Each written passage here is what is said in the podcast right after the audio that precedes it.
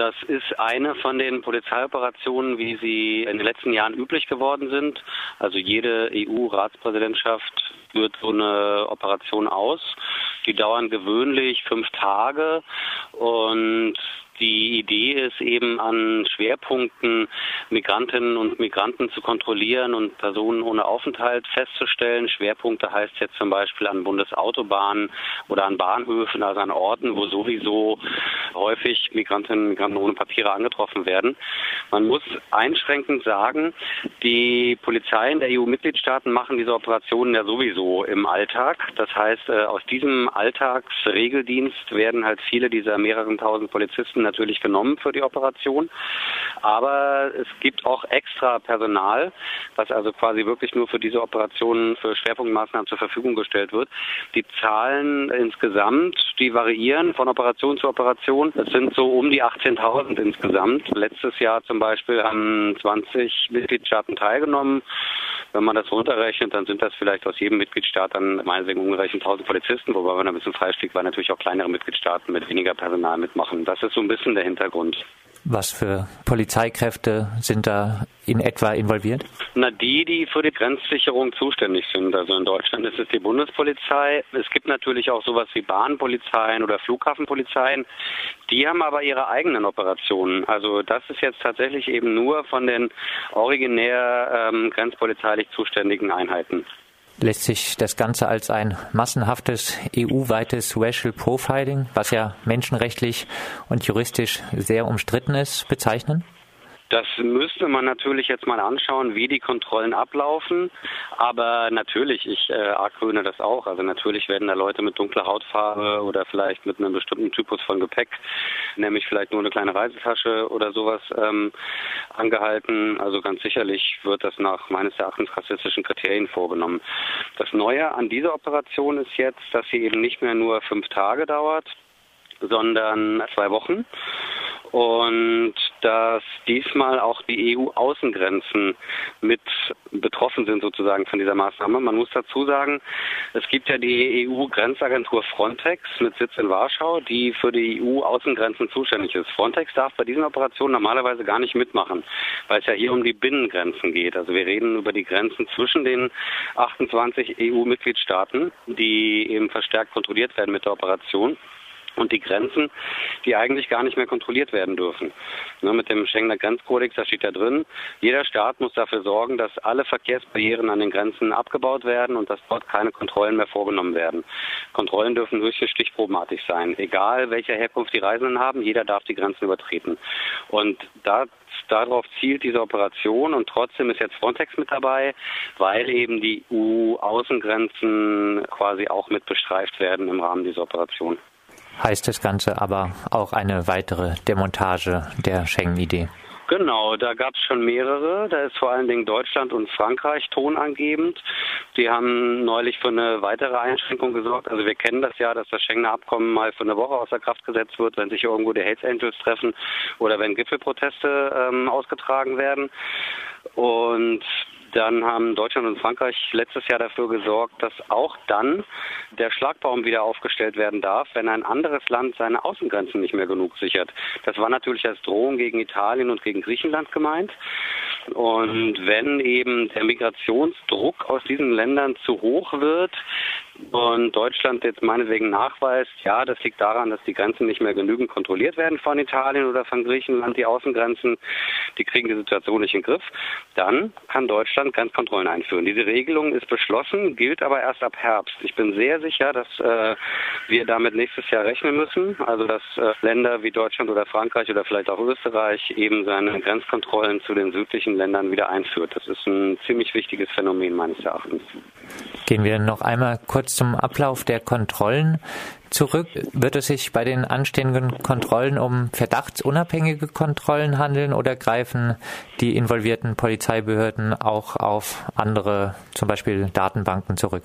Na, die Schwerpunktmaßnahmen werden aufgrund von statistischem Material bestimmt. Also wir wissen das von anderen Operationen, dass sie tatsächlich äh, so eine Software über die Datenbanken laufen lassen haben, Data Mining nennt sich das, und geguckt haben, quasi, wo sind jetzt äh, die Hotspots, was ist für uns am interessantesten. Auf welche Weise jetzt die Kontrollpunkte für diese Operation bestimmt würden, das muss man natürlich dann die einzelnen Polizeien fragen. Das ist ja in Deutschland auch die Länderpolizei beteiligt, aber schwerpunktmäßig die Bundespolizei. Die erhobenen Daten werden dann auch mit solchen Datenbanken wie Eurodac oder sowas Fingerabdrucksdateien abgeglichen werden. Na, wenn eine Person festgestellt wird und die Papiere überprüft werden, dann werden die mit den einschlägigen Datenbanken abgeglichen. Das ist in erster Linie das Schengener Informationssystem, wo dann zum Beispiel drin steht, äh, sind die Leute ausreisepflichtig, weil sie schon mal ein Asylverfahren hatten, was abgelehnt wurde, meinetwegen. Ähm, und dann sind sie eben im SIS, im Schengener Informationssystem, sind diese Personen dann zur Fahndung ausgeschrieben und die Polizei vor Ort entscheidet dann, ob die Leute festgenommen werden und in Abschiebehaft kommen oder ob man die Papiere einkassiert. Also welche Maßnahmen dann genau getroffen werden, das entscheiden dann die Bullen vor Ort. Siehst du aus einer linken Perspektive irgendwelche Möglichkeiten der kritischen Intervention gegenüber solchen Polizeioperationen gegen Flüchtlinge? Naja, ich finde, dass es ein Ausdruck ist von dem EU-Migrationsregime, was sehr plastisch, sehr praktisch wird. Ich finde, diese Operation eignet sich deswegen auch sehr gut, äh, die zu kritisieren und dagegen Aktionen zu machen. Ich meine, allein der Titel, die Titel dieser Operationen, die entlehnen sich immer der Mythologie oder der Antike irgendwie. Übersetzt heißt der Titel von diesem Jahr Die Sitten der Ahnen. Also Italien möchte überspitzt gesagt den Migrantinnen Migranten äh, die italienischen Sitten aus dem alten Rom beibringen, die da hießen Folgsamkeit, Duldsamkeit sozusagen und immer das, was die religiösen und weltlichen Führer sagen, äh, umzusetzen, also äh, speziell sozusagen auch die Ordnungskräfte. Das ist im Prinzip der Name dieser Aktion. Und nicht nur, dass es Sinn machen würde, den Bullen dabei so ein bisschen ins Handwerk zu pushen und das Ganze so politisch öffentlich zu machen. Wir müssen natürlich auch sagen, das ist ein größeres Risiko in diesen zwei Wochen. Also ich habe, glaube ich, noch gar nicht gesagt, wann, 13. Oktober bis 26. Oktober. In diesen zwei Wochen werden Schwerpunktmaßnahmen hier stattfinden, äh, Kontrollen von Migrantinnen und Migranten. Das muss man natürlich auch versuchen, den Leuten zu sagen. Wenn die halt weiterreisen, dann tun sie es lieber vorher oder nachher.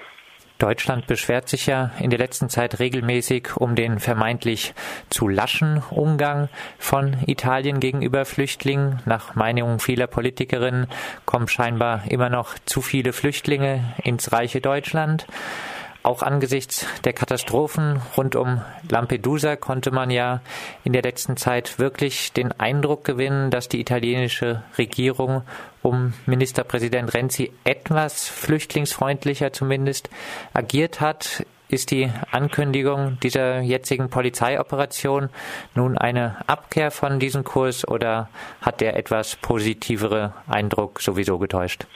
Hm, ich glaube, dass diese Operation mit Renzi jetzt erstmal gar nicht viel zu tun hat. Denn wie gesagt, jede Präsidentschaft, also alles halbe Jahr findet sowas statt. Griechenland hat das nicht gemacht. Da müsste man tatsächlich nochmal die Gründe rausfinden.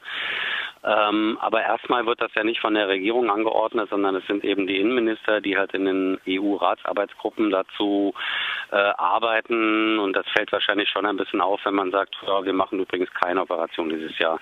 Und die werden auch von Jahr zu Jahr größer, auch umfangreicher. Auch das ist jetzt nicht Italien äh, quasi zuzuschreiben. Wo du aber recht hast, ist, es gibt im Moment so ein bisschen hinter vorgehaltener Hand wird Italien kritisiert von den anderen Regierungen dafür, dass es viel zu viele Flüchtlinge eben weiterreisen lässt. Das gab ja schon diesen Stress vor zwei Jahren, wo Italien dann äh, den Lampedusa-Leuten Papiere gegeben hat. So einen Aufenthaltsstatus in Schengen, der jetzt keine Rechte beinhaltet oder sowas, aber man darf sich eben, ich weiß gar nicht, wie lange die galten, zwei Jahre äh, im Schengen-Raum bewegen. Frankreich und Deutschland haben gesagt, nur wir erkennen die Papiere nicht an. Da gab es ja hohe diplomatische Auseinandersetzungen.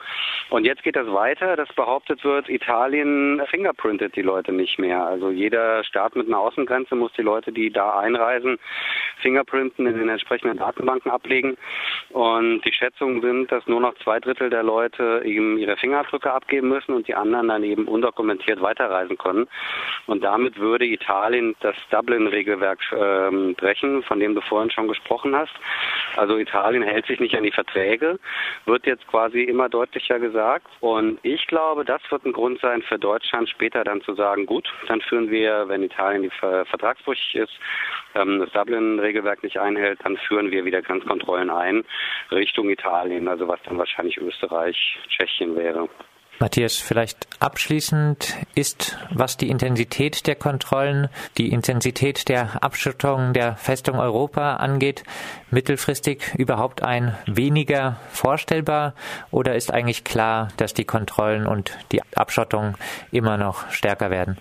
Die werden auf jeden Fall stärker. Das beobachten wir ja permanent. Also die verändern sich. Also die sind noch nicht so sichtbar, die, die Kontrollen für die gewöhnlichen Reisenden.